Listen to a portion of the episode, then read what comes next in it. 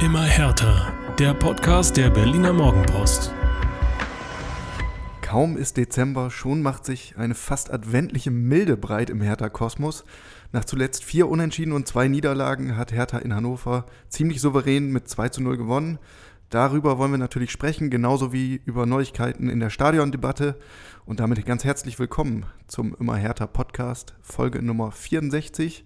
Mein Name ist Jörn Lange und am zweiten Mikrofon begrüße ich den Jordan Torunariga, der Teetrinker, den Mann, der immer eine Tasse mehr aufgießt als die anderen, Uwe Bremer. Ja, danke für die Anmoderation. Ich stehe hier, Jörn, mit meiner Tasse Darjeeling First Flash aus dem Putterbong Tea Estate in Westbengalen. Alles gut, von mir aus können wir losfliegen. Sehr schön. Bei mir hat es nur zu schnödem Ostfriesentee gereicht, aber immerhin. Eigentlich äh, ist ja jetzt langsam auch eher die Saison für Weihnachtsmärkte und Glühwein. Äh, ich habe gehört, aus dem Hertha-Kosmos ist da, da ist das gerade auch ziemlich en vogue. Marco Grujic hat uns erzählt, er ist ganz gern am Breitscheidplatz. Paul Dardai wollte, glaube ich, nach Spandau oder ans Schloss Charlottenburg. Genau. Wie sieht es bei dir aus? Warst du schon auf Glühweinjagd? Äh, das ist schon richtig formuliert. Glühwein ist eines der Dinge, mit denen du mich jagen kannst. Ah, gut. Verstehe. Naja gut, die kalte Jahreszeit bietet ja grundsätzlich auch noch äh, andere Reize als, als Glühwein und Weihnachtsmärkte. Uwe, du hast in der Montagsausgabe der Morgenpost unter anderem Herthas Dezemberqualitäten angerissen. Unter Paul Dardai äh, gelang der Mannschaft ja schon mehrfach ein sehr erfolgreicher Jahresschlussspurt. Äh, und die Grundlage dafür ist ja jetzt gelegt mit dem 2-0 in Hannover. Ähm, könnte ähnlich laufen. Äh, Uwe, du warst in Hannover. Welche Eindrücke hast du denn mitgebracht? Ja, in der Heimat, also fast in der Heimat äh, am Wochenende gewesen. Die Stimmung bei Hertha war also sehr positiv nach dem Spiel. Man hat gemerkt, dass die Erleichterung endlich mal wieder gewonnen zu haben und dann ja auch auf eine Art und Weise, dass man nicht wirklich großartig zittern musste, hat sehr gut getan und die Stimmung war unten in der Mixzone, beziehungsweise auch am nächsten Tag dann beim Trainer schon gut. Sehr schön. Äh, Mann des Spiels war gewissermaßen Jordan Torunariga, der hatte ja zuletzt eine eher. Was trinkt der eigentlich? Ich, ja, ich wahrscheinlich keinen Tee. Kann ich mir irgendwie nicht vorstellen. Ja, könnte sein, dass du recht hast. Ähm, aber ja, der Jordan hatte zuletzt eine eher unglückliche Figur abgegeben. Äh, ich muss an Düsseldorf denken und ja, auch in der Folgewoche war es ja nicht ganz so einfach für ihn. Aber jetzt hat er sich da rausgekämpft. Wie hast du ihn gesehen? Ja, also ich finde, wir reden immer über die jungen Spieler und äh, dass sich alle freuen und dass eigentlich noch mehr Junge und eigentlich fast nur Junge auf dem Platz stehen sollten. Und äh, Jordan hat dann halt eine richtig schlechte Halbzeit erwischt, wie die in Düsseldorf, wobei das Düsseldorf so überlegen war und so viel Platz hatte, lag halt daran, dass der Kollege Mittelstädt vorher sich mit der gelb-roten Karte verabschiedet hatte und äh, die wahlweise Düsseldorf über die rechte, über die linke Seite angegriffen haben und dann hat er drei Gegentore auf seiner Seite kassiert. Und für Jordan war es damals auch das erste Spiel nach seiner Verletzungspause, ne? Ein bisschen Richtig. eingerostet wirkte das alles. Ja, und also das, das ist ein gebrauchter Tag.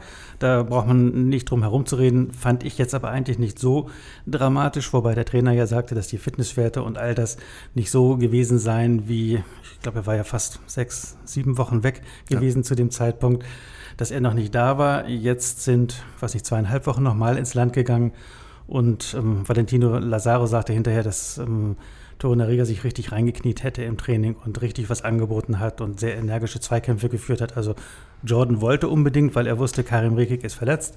Und äh, eigentlich ist das seine Position, äh, die er sich jetzt wieder zurückerobern musste. Und nach dem, was Derek Lucasen und Fabian Lustenberger beim letzten Heimspiel gegen Hoffenheim angeboten hatten, hat er die Chance gesehen und genutzt, A, dass er in der Elf, Startelf war und dann auch mit einer ja, Leistung, wenn du es in einem Buch schreibst, sagt jeder, äh, nee, lass mal, das ist zu kitschig, das glauben wir dir nicht. Der macht das 1 zu 0 und bereitet das 2-0 äh, vor. Ja, er hat auf jeden Fall richtig Gas gegeben in den letzten Trainingswochen. Das vielleicht auch nochmal als Erklärung zum, zum Eingangs-Karlauer. Also der Fitnesscoach Henrik Kuchno hat erzählt, Jordan hat sich ein Credo auferlegt. Er will bei allen möglichen Übungen, Sprints, äh, Athletikübungen immer einen Durchgang mehr machen als die anderen. Das nochmal hinterhergeschoben. Ähm, ich persönlich habe mich ja gefragt, was es mit diesem etwas kuriosen Torjubel auf sich hatte. Also Jordan hat das Führungstor äh, erzielt, dann kamen, glaube ich, Valentino Lazaro dazu, Davy Selke und das war dann irgendwie so eine Mischung aus Tanz, Hüpfern und, und Winkekatze. Ich habe meiner Freundin das gezeigt, die hat gefragt, ob man da nicht Medikamente nehmen könnte dagegen. Ich, ich kannte die Variante auch noch nicht, aber da wir ja äh, analog zu Hertha ein Aus- und Weiterbildungspodcast sind, habe ich mich mal schlau gemacht. Digital schlau gemacht. Ich Di digital voll in die Offensive gegangen und habe versucht, mich schlau zu machen. Also, es handelt sich um den sogenannten Shoot Dance, eine Erfindung des Rappers Blockboy JB. Uwe, jetzt bist du im Bilde. Das war in den Weiten des Internets anscheinend ein ziemlicher Knaller. Ist viral gegangen, wie man so schön sagt. Ich fand es eher gewöhnungsbedürftig, aber so hat eben jede Zeit ihre Torjubel. Ja, Wie hat es dir gefallen? Und wir Jubelexperten wissen natürlich, dass sich ähm, Jordan am Tag hinterher entschuldigt hat bei Valentino äh, Lazaro, mit dem er das denn da performt hat. Das hatten sie auch ähm, unter der Woche schon in der Kabine geprobt, weil Torunariga vergessen hat, es gibt noch einen Handshake am Ende, aber weil er so aufgeregt war, Nein. sagte er, ähm, hat er sich entschuldigt bei Valentin, dass er das halt nochmal fürs nächste Mal dann. Na, vielleicht ist das jetzt die zusätzliche Prise Motivation, noch gleich einen Treffer nachzulegen gegen Frankfurt am Sonnabend. Kommen wir zu den wichtigen Dingen, Uwe. Ähm, ich habe nochmal an die Statistik zum Spiel geguckt. Für Hannover waren am Ende tatsächlich immerhin elf Torschütze, Tor- Torschüsse notiert, aber so richtig gefährlich äh, wurde es vom Berliner Tor eigentlich nur ganz selten. Lag das jetzt an Hannovers Mauerform oder ist das doch eher der Verdienst von Herthas Defensivarbeit gewesen? Also André Breitenreiter, der 96-Trainer, war hinterher auf der Pressekonferenz so richtig bedient. Er sagt, wir haben eine total verunsicherte Mannschaft. Der erste Pass bei uns war ein Fehlpass, der zweite war eine Kerze irgendwo in den Abendhimmel und der dritte Pass ging in den Rücken von einem Kollegen in Seiten aus. Also die waren so verunsichert, Hannover. Also Hertha hat ja eigentlich die ganze Zeit über gut ausgesehen. Man hat sich gewundert, dass da nicht noch mehr Chancen rausgearbeitet wurden. Man muss aber auch sagen, Hannover, also in dieser Saison, glaube ich, war das der ähm, Gegner mit der schwächsten Form, gegen den Hertha gespielt hat. Und trotzdem sagst du dir natürlich, wenn es 1-0 steht und Hertha 18 Konter liegen lässt, auf der Gegenseite rutscht jetzt irgend so ein blödes Tor rein und es steht 1-1 und auf einmal dreht sich das Ganze wieder. Ja, Aber Mir wurde hier am Bildschirm schon ein bisschen mulmig zwischenzeitlich. Nach der fünften oder sechsten Kontergelegenheit, die einfach unpräzise und mit schlechtem Timing gespielt wurde, äh, dachte ich, oha, wenn sich das mal nicht recht. Und so ein Ja. Füllkrug, der kann auch immer mal irgendwie aus dem Nichts einen reinwursteln. ja, und eine Ecke, ein abgefälschtes irgendwas, also kannst du immer mal ein Gegentor kassieren. Man kennt das. Aber es sollte anders kommen, Gott sei Dank. Äh, du hast nach Spielschluss noch kurz mit Valentino Lazaro über die Abwehrarbeit gesprochen. Was hattet ihr gesagt? Ja, der hatte, wurde zu verschiedenen Themen befragt und ähm, wir Medienleute mögen Valentino immer, weil er relativ ähm, unverblümt Klartext redet. Also jetzt war es positiv Klartext und er hat zur Abwehrarbeit äh, Folgendes gesagt. Lucy Jordan heute ist sehr, sehr, sehr aufmerksam bei den Bällen in die Spitze. Ähm, auch über die Flügel, denke ich, nicht so viel zugelassen. Deswegen, ähm, es war ein sehr gutes Coaching. Ich habe Lucy die ganze Zeit coachen gehört. Ich habe auch vor mir Lex immer gecoacht. Das hat sehr gut einfach funktioniert. Und ich denke, ähm, das Zusammenspiel einfach war, war ausschlaggebend dafür, dass wir nicht so viele Großchancen heute zulassen haben. Also, die Abwehr etwas neu sortiert und deutlich verbessert. Und äh, auch am anderen Ende des Platzes gab es eine kleine Umstellung. Paul Dardai hat in Hannover zum ersten Mal in dieser Saison mit der Doppelspitze Vedat Ibisevic und Davy Selke begonnen. Der Erfolg gibt jetzt äh, der Variante erstmal recht, aber gehen wir mal ein bisschen tiefer rein. Wie hat es dir gefallen insgesamt? Ja, also der Trainer hat am Tag hinterher hier nochmal erklärt, warum er immer ein bisschen Bauchschmerzen hatte, mit zwei Stürmern zu spielen, weil Selke, Ibisevic sich ein bisschen ähnlich sind, also beide Stürmer, die eher über die Wucht kommen und die Durchschlagskraft und äh, weniger jetzt ist nicht einer dabei, der ganz anders ist als der andere. Das aber ähm, das Problem ist, man hat dann einen Mittelfeldspieler weniger. Wir sprechen nachher noch über Marco Grujic. Er sagt, mit Marco Grujic dahinter kannst du das spielen. Und er sagte, dass ähm, sowohl Selke als auch Ibisevic das dann gut gemacht haben, weil die natürlich ständig im Anlaufen richtig Druck ausüben auf den aufbauenden Gegner. Und äh, wenn die denn da mit ihrem Tempo ankommen, also oder alleine mit dem Tempo plus Gewicht, sage ich mal, äh, als Verteidiger schaust du zu, den Ball möglichst schnell wegzubekommen. Und äh, was mir aufgefallen ist, Hertha hat relativ viele zweite Bälle. Also wenn er irgendwo abgeprallt ist, mhm. ähm, haben sie relativ viele von diesen zweiten Bällen erobert. Da fand ich Hannover deutlich ähm, benachteiligt. Und das ist natürlich was, wo du da hast mal im Moment eine unsortierte Spielsituation. Übrigens so auch wie mit dem 2-0, wo Jordan Tour in der Riga sich auf die linke Seite rauslöst, wo der überhaupt nicht vorgesehen ist, wo auch kein Gegenspieler mit rechnet. Ja.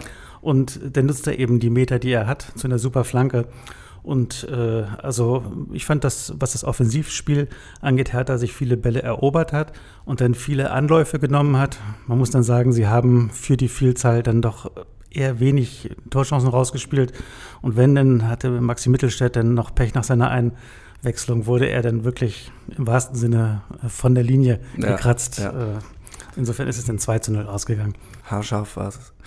Ähm, mir hat das ganz gut gefallen mit, mit der Variante Ibisevic-Selke. Ich finde, sie stehen sich nicht übermäßig auf den Füßen. Ähm, man sieht, dass Selke sehr bemüht ist, Meter zu machen und so um den Strafraum die Spots zu besetzen. Das hat ja auch gegen Hoffenheim schon ge geklappt. Er ja, geht dann so ein bisschen mehr in die Rolle des, des Vorlagengebers und Vedat positioniert sich im Zentrum. Ja, und ähm, es gab dann ja auch eine Situation, wo Selke der, am Ende der ersten Halbzeit ähm, sich durchsetzt gegen seinen Gegenspieler, der kriegt hier noch einen Ball rein und dann kommt die Flanke und Ibisevic köpft ihn knapp übers Tor.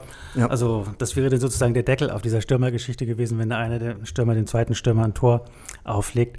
Insofern, in Anführungsstrichen, nur steht jetzt ein Ibisevic-Tor zu Buche, aber damit ist ja nichtsdestotrotz das alles aufgegangen. Aber Uwe, du warst am Sonntag beim Auslaufen und da hat der Trainer, glaube ich, schon angedeutet, dass er gegen Frankfurt vielleicht wieder eine andere Variante wählen wird, oder? Ja, also ich habe das so verstanden, dass, also er hat, Paldada hat gesagt, dass er sich, das weiß er jetzt noch nicht, er musste auch nochmal drüber schlafen, aber man muss gucken, wie, er hat denn seine Hirsche gegen die Büffelherde auf, äh, aufgerechnet von Frankfurt, also sprich deren starken, deren starkes Sturmtrio, die alle sowohl schnell als auch wuchtig sind, dass er schauen muss, wie man das bremst, zumal Hertha ja hinten drin mit Fabian Lustenberger einen Spieler hat, der bei den diversen Qualitäten, die er hat, Geschwindigkeit gehört nicht dazu. Also das muss man irgendwie bremsen. Und ich glaube nicht, dass ähm, Hertha gegen Frankfurt im Mittelfeld riskant mit einer Unterzahl spielen wird, sondern ganz klassisch mit einem 4-2-3-1. Und bei der Frage, wer ist denn der eine Stürmer? Ich glaube, Ibisevic hat in den letzten drei Spielen jeweils ein Tor geschossen. Du sagst Ich- ja immer, go with the flow. So ist es. Der soll seine Welle reiten und ich glaube als Trainer, also ich würde da auch wieder Ibisevic in der Startelf aufstellen. Davy Selke wird sagen Knirsch mit Ja. den Zähnen. Aber so ist Profileben. Muss er durch. Nach Frankfurt heißen die Gegner im Dezember dann Stuttgart, Augsburg und Leverkusen. Paul Dardai hat gesagt, er hätte aus diesen Spielen gerne sieben Punkte. Nach alter Lucien Favre-Rechnung war das, glaube ich. Aber wenn ich so auf die Tabelle schaue, Stuttgart ist 15., Augsburg ist auf Platz 14, Leverkusen liegt auf Rang 12. Ist da nicht eigentlich noch mehr drin, Uwe? Ja, das ist eine große Hertha-Disziplin. Die machbaren Aufgaben werden alle mit drei Punkten abgefertigt. Ähm, also ich glaube, auch in diesem Jahr ist die Liga so, dass äh, du irgendwie gut beraten bist, Spiel für Spiel zu gehen. Wer weiß, also wo Leverkusen dann in drei Wochen liegen wird, wenn man da am Ende ist. Also wenn von heute sieben Punkte dazu, also 20 Punkte hat Hertha, ich sage mal die halbe Miete, ähm, ist drin. Und wenn es denn 27 wären, glaube ich, wäre das ähm, eine wirklich erfolgreiche Hinserie, die Hertha gespielt hat. Und wenn du sagst, du wünschst dir denn plus X noch oben drauf, ja, bitteschön. Aber also ich sag mal, alles oberhalb von 25 würde ich positiv bewerten. Nach dem letzten Jahr sind wir natürlich verwöhnt. Da gab es einen goldenen Dezember. Da hat Hertha nochmal richtig Punkte eingesammelt vor der Winterpause. Ja. Wäre natürlich ein Knaller, wenn es ähnlich liefe. Ja, zumal ja, also alles, was du jetzt noch drauflegen kannst bis zum Winter, führt ja dazu jetzt egal. 4, 25, 26, 27 führt ja dazu, dass äh, in der zweiten Ebene Trainer und Manager mit der Planung der kommenden Saison beginnen können und der Prez dann an Leute rangeht und sagt, pass auf, wir werden auch nächstes Jahr erstklassig dabei sein. Bei uns in Berlin entsteht was, kannst du Spieler sowieso dir vorstellen bei uns. Und äh, wenn man frühzeitig eben, natürlich hast du mit 27 Punkten die Klasse nicht gesichert. Mal angenommen, Hertha hätte die zum Winter. Aber um dann noch abzusteigen, müsstest du zehn Punkte in der Rückserie holen. Also, das, also das, du hast dann schon eine hohe Das, Wahrscheinlichkeit. das schafft selbst Hertha nicht, meinst du? Du hast eine hohe Wahrscheinlichkeit, äh, dass du äh, dann sagen kannst, hier nächstes Jahr und da sollen wir dann vielleicht noch ein bisschen besser. Ja. Also das hilft nicht nur im Moment, was Trainer, Mannschaft, Prämienzahlungen angeht, sondern auch die Planung der kommenden Saison schon. Gibt Planungssicherheit, klar. Uwe, lass uns noch einmal äh, kurz nach Hannover zurückkehren, um diesen Themenblock abzuschließen. Die Tore haben Torunariga und Ibisevic erzielt, aber für Paul Dardai gab es noch einen, einen dritten Man of the Match sozusagen. Ja, das war also auch in Hannover wieder beeindruckend zu sehen, wie er schon äh, gegen Hoffenheim äh, diese Ruhe, die Marco Grujic in der Zone ausstrahlt im zentralen Mittelfeld, wo du am wenigsten Zeit hast, wo dir sofort jemand auf die Füße steigt und wo dir sofort die Passwege zugelaufen werden sollen. Und obwohl er relativ groß ist, ist er relativ beweglich und je nach Situation entscheidet er, kommt einer von rechts, spielt er ihn nach links, kommt einer von vorne, überlegt er, wo er hinspielt, ähm, zögert, irgendein Gegenspieler zieht Grujic sofort an. Er hatte in Hannover dann ein Solo über, weiß nicht, 30 Meter, weil einfach ja. niemand angegriffen hat und hat dann von der Strafraumgrenze also wirklich haarscharf am Tor vorbeigeschossen. Relativ früh schon, ne? Zehnte Minute oder so. Ich glaube, das wäre sein. Ja. Er hat bisher noch kein Tor geschossen, oder? Nee. Also das äh, hätte dem dann nochmal einen draufgesetzt. Im Blog immer Hertha wird seit dem Wochenende vor allen Dingen darüber gesprochen, ob es Hertha nicht irgendwie doch gelingen könne, so einen tollen Spieler zu halten. Der muss ja im Sommer nach zum FC Liverpool zurück, also zumindest im Moment laut Vertragslage. Manager Michael Preetz hatte auf der Mitgliederversammlung am war es Montag von der Woche, gesagt, äh, ja, wir sind im Gespräch und wir versuchen auch, aber im Moment ist es noch zu früh, um zu gucken, wie es in Liverpool werden wird. Und dass Marco Grujic, also so einen tollen Mittelfeldspieler hatte Hertha wirklich lange nicht. Wenn man aber sieht, in Liverpool ist selbst ein Keita, der letztes Jahr bei RB Leipzig eine herausragende Saison gespielt hat, nicht automatisch in der Startelf, sondern muss da auch gucken, dass er zu Einsatzzeiten kommt. Also das Niveau dort ist extrem hoch.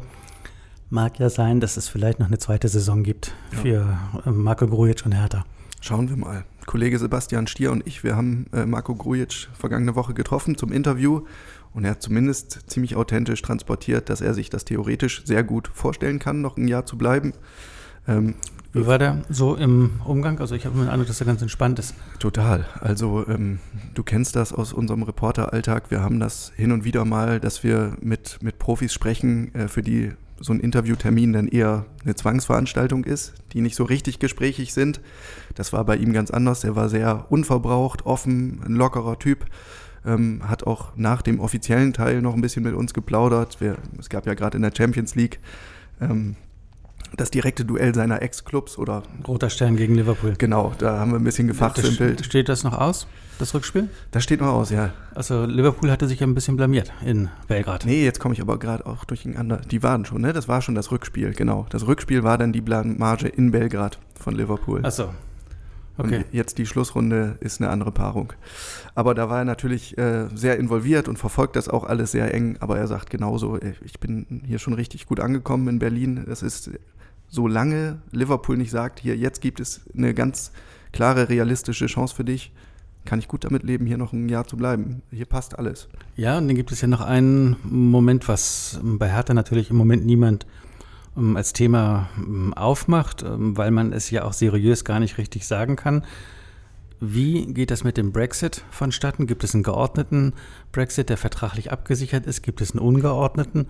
Und diese Frage der, wie viele Ausländer dürfen in der Premier League spielen, ist eine, die unmittelbar davon betroffen ist. Ich habe gehört, dass es einen ersten Vorschlag gegeben hat, ich glaube, dürfen im Moment zwölf Ausländer spielen oder sollte es begrenzt werden auf zwölf? In jedem Fall haben die Premier League-Vereine das abgelehnt. Also äh, man weiß heute auch im Dezember 2018 nicht, wie sieht denn die vertragliche Situation für Fußballprofis in England 2019 aus. Also das ist sicherlich nicht verkehrt, wenn Hertha sich da gut stellt mit ja, Marco Grujic. Genau, also der Draht ist auf jeden Fall ziemlich intakt bis jetzt und das vielleicht noch als, als Schlussanekdote zu ihm. Er hat uns dennoch erzählt, äh, angesprochen auf seine besten Berlin-Erfahrungen soweit. Ja, Weihnachtsmarkt findet er ganz toll hier am Breitscheidplatz, gefällt ihm. Bratwurst hätte er für sich entdeckt und äh, Glühwein auch. Wäre zwar nicht also diese Kombination Bratwurst und Glühwein. Ja, wahrscheinlich nicht äh, parallel, sondern nach und nach. Aber er sagte dann auch mit einem Lächeln, äh, ich weiß, das ist nicht das Gesündeste an Sportlernahrung, aber zwinkerte dann und sagte, nach einem Sieg kann man sich sowas schon mal gönnen. Ähm, Übrigens, am Mittwoch ich weiß jetzt die Uhrzeit nicht genau, spielt übrigens der FC Liverpool gegen Hertha BSC. Oh ja. Die eine erweiterte U19 in diesem Premier League International Cup, glaube ich, heißt das, in Liverpool. Ähm, Florian Bark ist dabei von den Profis. Und da werden die Bande, sage ich mal, auf diversen Ebenen immer weiter gewoben. Das kann nicht zum Nachteil von Hertha sein. Schauen wir mal. Ähm, sehr speziell das vielleicht noch abschließend zu Hannover, war die Atmosphäre. Es gab in den ersten 45 Minuten einen Stimmungsboykott, so wie in den meisten anderen Stadien bundesweit auch in der Bundesliga. Äh, am Fernsehgerät merkt man es immer nicht so eklatant. Wie war es für dich im Stadion? Ja, die ähm, TV-Sender können ja mit dem Mikrofon, je nachdem, wie weit sie die hoch oder runter pegeln, ähm, im Prinzip den Eindruck erwecken, dass es alles so ist wie immer. Also im Stadion fand ich es anders in Hannover als hier in Berlin beim Leipzig-Spiel. Also hier in Berlin, das fand ich ähm, Geisteratmosphäre, also es war extrem unangenehm. In Hannover war das insofern anders. Da gab es keinen geordneten Support, sondern es wurde situativ, ähm, wenn die Mannschaft was positiv gemacht hat, also dann die Hannoveraner, wurde dann halt ähm, mal applaudiert und wenn der Schiedsrichter dagegen gepfiffen hat, gepfiffen. Das war so ein bisschen Fußball unplugged für die Traditionsliebhaber. So wie es früher einmal war. Ja, verstehe. Naja, unterm Strich war es dann eher ein Randaspekt, ne? Ja, also das war jetzt nicht äh, wirklich ausschlaggebend für die Leistung von Hannover. Natürlich, in der zweiten Halbzeit hat es dann mehr Spaß gemacht. Also für die Hertha-Fans hat sich das nun sozusagen Hand in Hand ergeben, dass in der 44. Minute das Tor fiel, was dann auch kurz bejubelt wurde. Und wenige Sekunden später war abgepfiffen und dann wurde da richtig Druck gemacht in der ja. Hertha-Halbzeitpause. Also da war ähm, akustisch dann sofort klar, wer da im Feiermodus war. Wichtiger waren aber natürlich andere Dinge, bei Hertha vor allen Dingen, ähm, dass man diese kleine Ergebniskrise, die man hatte, beendete. Ähm, und das hat. Sag mal, verstehst du? Der Trainer hat äh, am Sonntag gesagt, dass ja die Kritiken, die Presse sehr negativ gewesen sei in dieser ähm, Phase jetzt mit den sechs Spielen. Hat er dich dabei angeguckt, gezielt? Hetzer Uwe Bremer? Nein, er hat mich nicht angeguckt. Er, das hat das in der, das war, wollte er loswerden und den ersten Zugriff haben dann ja immer die Kollegen vom Fernsehen, also RBB war das. Er hatte in die Kamera geschaut oder auf den Kamera, auf den ähm, Reporter, der ihn das der ihn da gefragt hatte. Ich habe mich nur gefragt, äh, war die Stimmung im Umfeld von Hertha so schlecht bei den sechs Spielen? Nee, habe ich jetzt auch nicht äh, festgestellt, dass wir da schon irgendwie im Kampfanzug unterwegs gewesen wären oder die Kollegen oder die Verantwortlichen bei Hertha. Äh, also jetzt das große Krisenszenario war ja noch nicht insofern. Also es war unruhig bei Hertha, ähm, aber das hatte dann irgendwie am Rande ja und die Mannschaft hat dann auch so und so viele Spiele nicht gewonnen gehabt. Aber die Unruheherde bezogen sich ja eigentlich auf ganz andere Sachen, die nicht mit dem Sportlichen zu tun hatten. Also ja, genau. War ein bisschen überrascht einmal mehr über die Wahrnehmung intern, äh, also was da wie wahrgenommen wird und wie froh der Trainer war, dass die Mannschaft sich nicht hat ähm, davon beeindrucken lassen und die Ruhe bewahrt hat. Ähm, ja, ich war erstaunt. Ja, muss man nicht nachvollziehen können unbedingt. Das Schlusswort zum Hannover-Spiel überlassen wir mal Davy Selke. Der hat dir nach Spielschluss noch eine kleine Einordnung gegeben. Ganz, ganz wichtig, das war klar. Brauchen wir jetzt auch nicht kleinreden. Ich glaube, äh, nach so einer Phase, wo wir lange nicht gewonnen haben, ähm, wollten wir unbedingt das Spiel gewinnen. Wir wussten, dass es auch hier schwierig jetzt heute wird. Ich glaube, Hannover, ähm, ja, hier wollten sie oder mussten auch unbedingt gewinnen. Haben zu Hause gespielt. Wir, haben, wir wissen, dass Hannover zu Hause sehr, sehr stark ist. Haben aber einen guten Plan äh, uns äh, ausgetüftelt, äh, das Trainerteam. Und äh, ich glaube, wir Jungs haben den super umgesetzt, äh, vor allem auch gegen den Ball. Ähm, ich glaube, äh, das war ein hochverdienter Sieg heute und eine super Leistung von uns.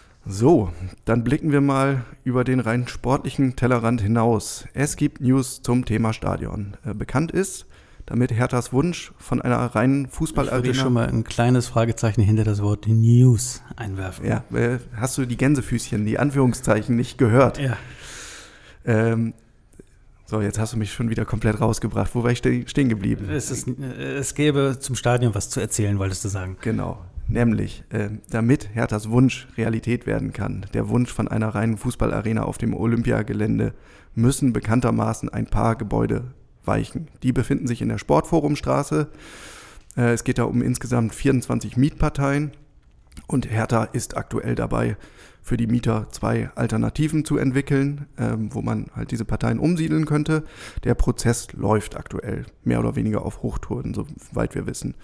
Nun aber hat am Freitag der RBB berichtet, dass die Wohnungsbaugenossenschaft von 1892, denen die Gebäude äh, in der Sportforumstraße gehören, angeblich zusätzliche Neubauten in der Sportforumstraße plant. Wie bewertest du das, Uwe?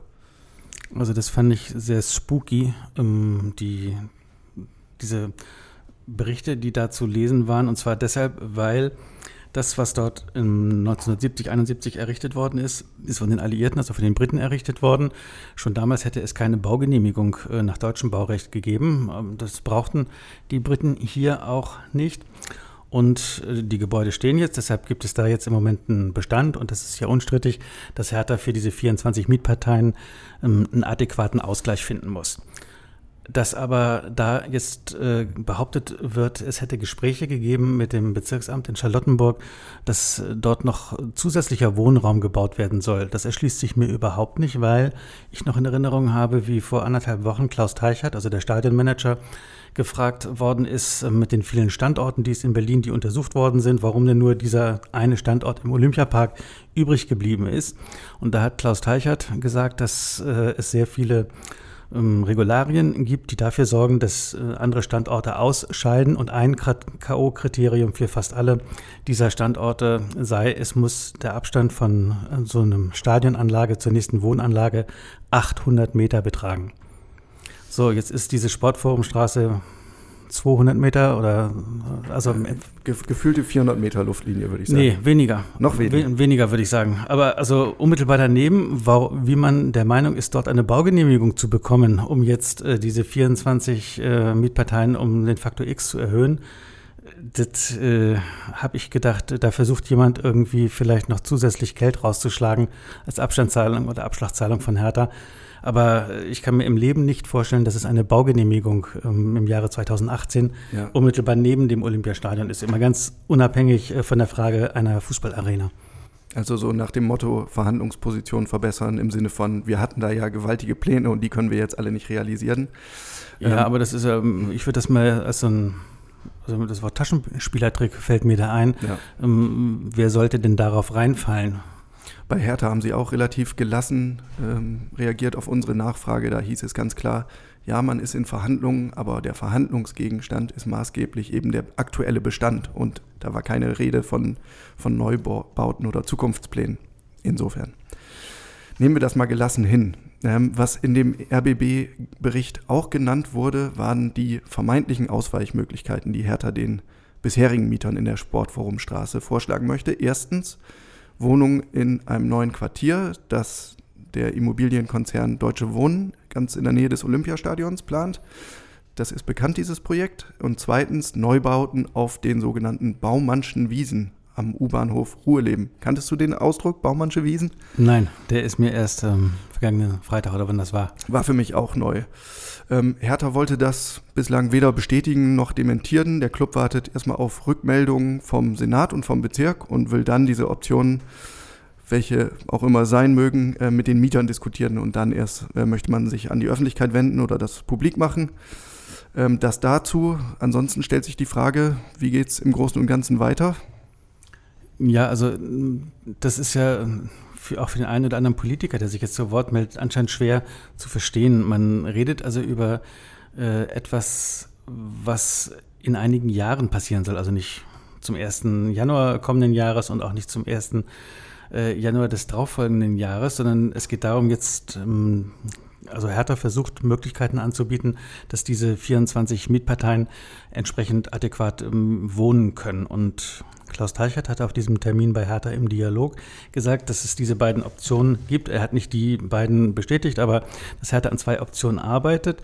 Das aber vom Vorgang her, das scheint überhaupt gar kein Politiker zu verstehen, so ist Hertha muss erst die juristisch geklärt haben, dass man wirklich ähm, dort was anbieten kann. Sprich, wenn es denn um diese deutsche Wohnnummer geht, muss man sich mit denen handelseinig sein, dass äh, die 24 oder bis zu 24 Wohnungen ähm, für diesen Zweck da vorhalten würden.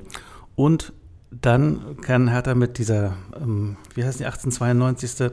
Genossenschaft reden und dann kann man sich mit den Mietern zusammensetzen und sagen, also wir haben dieses anzubieten und jenes anzubieten. Das hat die und die Vorteile, das andere die und die. Die musst du aber sicher haben, im Sinne von juristisch sicher. Ja. Und nicht, wir würden gerne. Mhm. Und äh, dann zerrinnt dir das wie Sand aus den Händen. Und Klaus Deichert hatte als ähm, Zeitrahmen einige Wochen genannt, die Hertha noch braucht, um die Sachen, die angedealt sind, dann äh, so, zumindest so fertig zu haben, dass man die präsentieren kann. Also sprich, dass die tatsächlich dann auch äh, als mögliche Option angeboten werden können. Und ähm, das dann im, jetzt im Wochenrhythmus Parteien sich melden und sagen, aber die Mieter wissen immer noch nicht und sie wissen ja. immer noch nicht und Hertha hat es immer noch nicht gelöst. Hm, einfach mal zuhören und äh, es ist in einem überschaubaren Zeitrahmen wird das jetzt abgearbeitet und dann steht ja ohnehin noch die Frage aus, ob das dann gefällt oder nicht gefällt. Und ist dann, dann geht es ja eigentlich richtig erst los Ja. mit den Verhandlungen. Das Einzige, was sich dann bei diesen Wortmeldungen aus der Politik gerade verfestigt, ist der Eindruck, dass es nicht allzu viele Fans gibt, ne? Von dem Ja, und was ich jetzt äh, auch wieder noch neu gelesen habe, ähm, also von den Grünen ist äh, jemand, äh, die sitzen dann im Sportausschuss und da wird sich im September geeinigt, dass ein Gutachter gesucht wird, ein Vereidigter, der jetzt sagen soll, was ist denn eigentlich der Verkehrswert von dem Areal, was Hertha, wo Hertha gerne die Arena bauen möchte. Das ist eine Frage, ähm, wo Fachleute dann eine Entscheidung treffen. Da würde jemand gesucht und bestimmt und der soll das jetzt äh, in zwei Wochen ist wieder eine Sitzung dort vorlegen. Jetzt wird im Parlament von Leuten, die in diesem Sportausschuss gefragt, ja, Frau Lomscher, als Stadtentwicklungsministerin, nee, Senatorin, was ist denn jetzt, ähm, wie teuer ist das denn mit der Erbpacht und warum wird diese Frage einfach nicht beantwortet? Kinder, hm, 10. Dezember ist der Ausschusstermin, wo das irgendwie klar ist. Genauso habe ich jetzt äh, dann heute gehört, dass versucht wird, äh, Sachen miteinander zu verbinden, die nicht wirklich was äh, mit der, miteinander zu tun haben, dass der Abgeordnetenhaus erst dann eine Abstimmung äh, machen würde, so ist es jedenfalls bei den Grünen kommuniziert, zu dem Stadion, wenn der Senat einen Masterplan für den Olympiapark insgesamt vorgelegt hat, was denn dort passieren soll und was dann noch alles laufen soll. Also dieser Plan wird von Leuten, die sich auskennen, seit langem gefordert. Und äh, bisher hat noch jeder Senat irgendwie andere wichtigere Themen gehabt und hat das irgendwie nach hinten geschoben. Es gibt irgendwas von rumgedrückt, 2004, wo man weiß, das ist für heute nicht mehr ähm, brauchbar. Gleichwohl ist die Frage natürlich eine, ähm, die der Senat als Eigentümer, also das Land Berlin als Eigentümer dieses gesamten Olympiaparks, die man äh, beantworten muss nur bis äh, in der Politik und wer weiß, wie die nächste Wahl aussieht und wie denn der kommende Senat das ganze Thema äh, angeht. Also da kann viel Wasser die Spree runtergehen. Hertha braucht jetzt ähm, bestimmte Planungssicherheiten und die erste und entscheidende ist äh, das mit dem Erbbauvertrag, ob das unterschrieben werden kann. Und dafür braucht es eine Mehrheit im Abgeordnetenhaus. Und wie du gesagt hast, ich habe nicht so viele Politiker gehört, die gesagt haben, jawohl, wir Ja. unterstützen das, wir finden das gut. Du hörst immer nur, aber hier, aber da. Und es kann dauern. Dabei tickt die Uhr ähm, immer lauter inzwischen. Ja, und ähm, also da muss dann Hertha an der Kommunikation vielleicht auch noch zulegen, was Überzeugung ähm, angeht. Das sind dicke Bretter, die zu bohren sind. Ja, und Themen, die weiterhin kontrovers diskutiert werden, das mit Sicherheit. Ähm, kommen wir nochmal zurück, geschlenkert zum Sportlichen, denn ähnlich äh, zwiegespalten wie bei der Stadionfrage waren die jüngsten Reaktionen auf ein neues Format, das die UEFA einführen möchte. Nämlich einen dritten Europapokalwettbewerb, den soll es ab der Saison 2021-22 geben. Soll, kann man gar nicht mehr sagen, den wird es geben. Ja, super. Also wird der Hertha oder Vereine in der Größenordnung wie Hertha garantiert europäisch dabei sein. Okay, man muss unter die ersten sieben oder acht oder weiß nicht genau, wer der startberechtigt Ja, ist. und du musst, also es gibt für Bundesliga-Clubs einen Startplatz äh, und der Bundesligist muss aber noch durch eine Qualifikationsrunde. Das Äh, ist ja total exklusiv dann. ja, und was in Qualifikationsrunden passieren kann, weiß man bei Hertha ja zur Genüge. Grüße nach Brøndby. Ja, aber f- frag mal an Leipzig, die irgendwie in der letzten Runde, in der letzten Minute irgendwie sich dann noch in die Europa League reingemogelt haben und für den ganzen Aufwand jetzt äh, unter Umständen nach der Gruppenphase schon wieder alles vorbei ist in der Ja. Europa League. Aber äh, höre ich das richtig? Du begrüßt den Wettbewerb eher tendenziell. Es gibt ja auch Kritiker, die sagen, Mensch, eigentlich interessiert sich doch für die Europa League doch kaum schon jemand. Wer soll sich denn jetzt noch für einen dritten Wettbewerb begeistern, der hierarchisch noch darunter angesiedelt ist?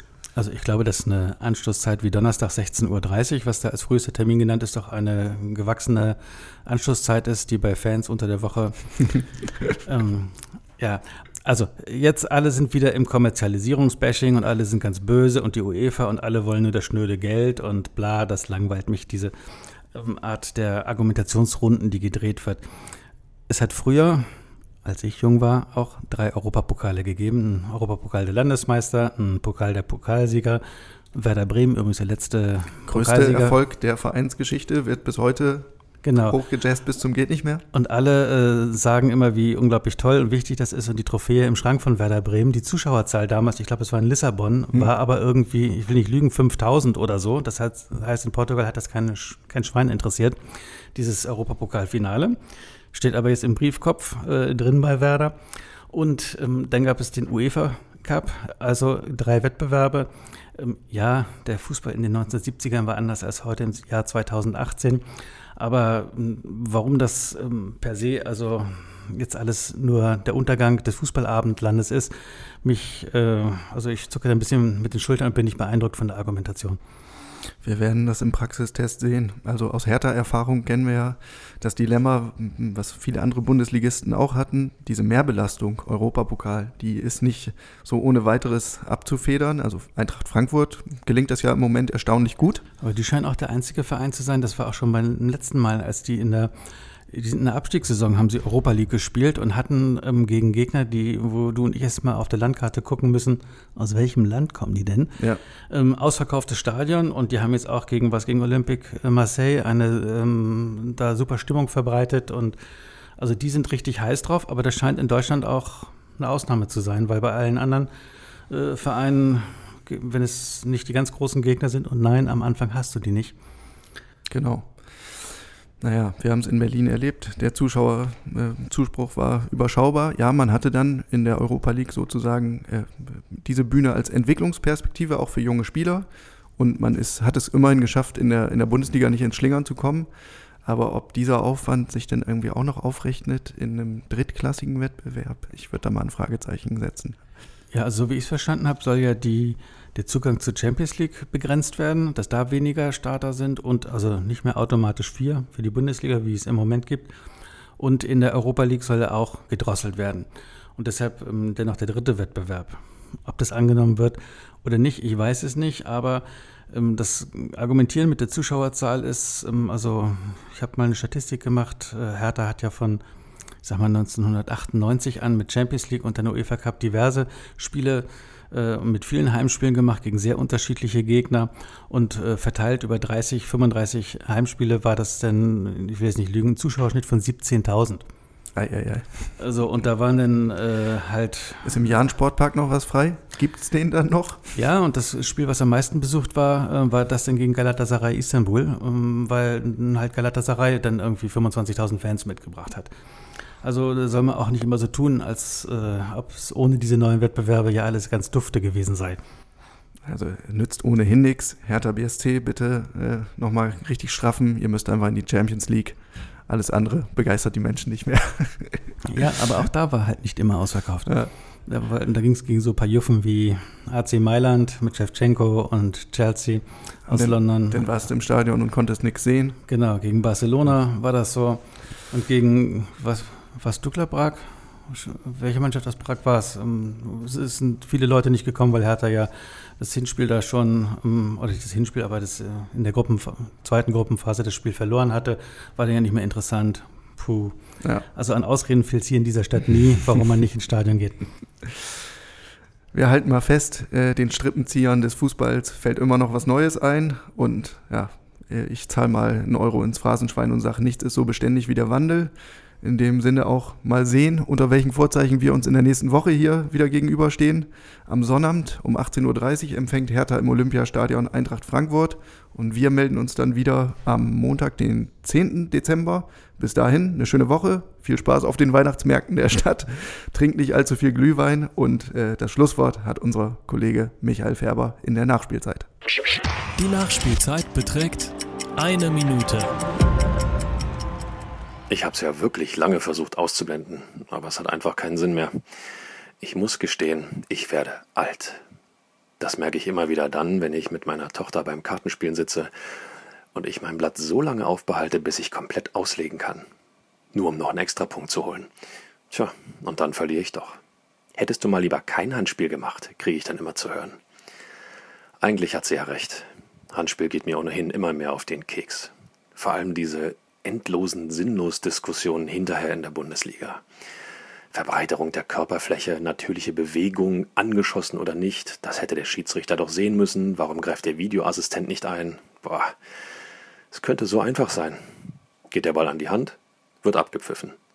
Funktioniert in anderen Sportarten doch auch. Im Hockey zum Beispiel. Geht der Ball an den Fuß, gibt's Freistoß. Ja, ja, ich höre schon eure Einwände. Dann würde ja jeder versuchen, seinem Gegenspieler an die Hand zu schießen, um einen Elfmeter herauszuschinden. Was soll ich sagen? Dann ist es so. Die Regel ist dann aber so fair, wie sie nur sein kann. Und zwar für jeden. Mal ehrlich, könnt ihr euch noch an den Aufschrei erinnern, als die Rückpassregel eingeführt wurde? Heute ist sie normaler Bestandteil des Spiels. So, und wer dann noch nörgelt, fängt sich eine Karte ein. Apropos, mal sehen, ob ich meine Tochter zu einer Revanche herausfordern kann. Diesmal aber ohne Handspiel.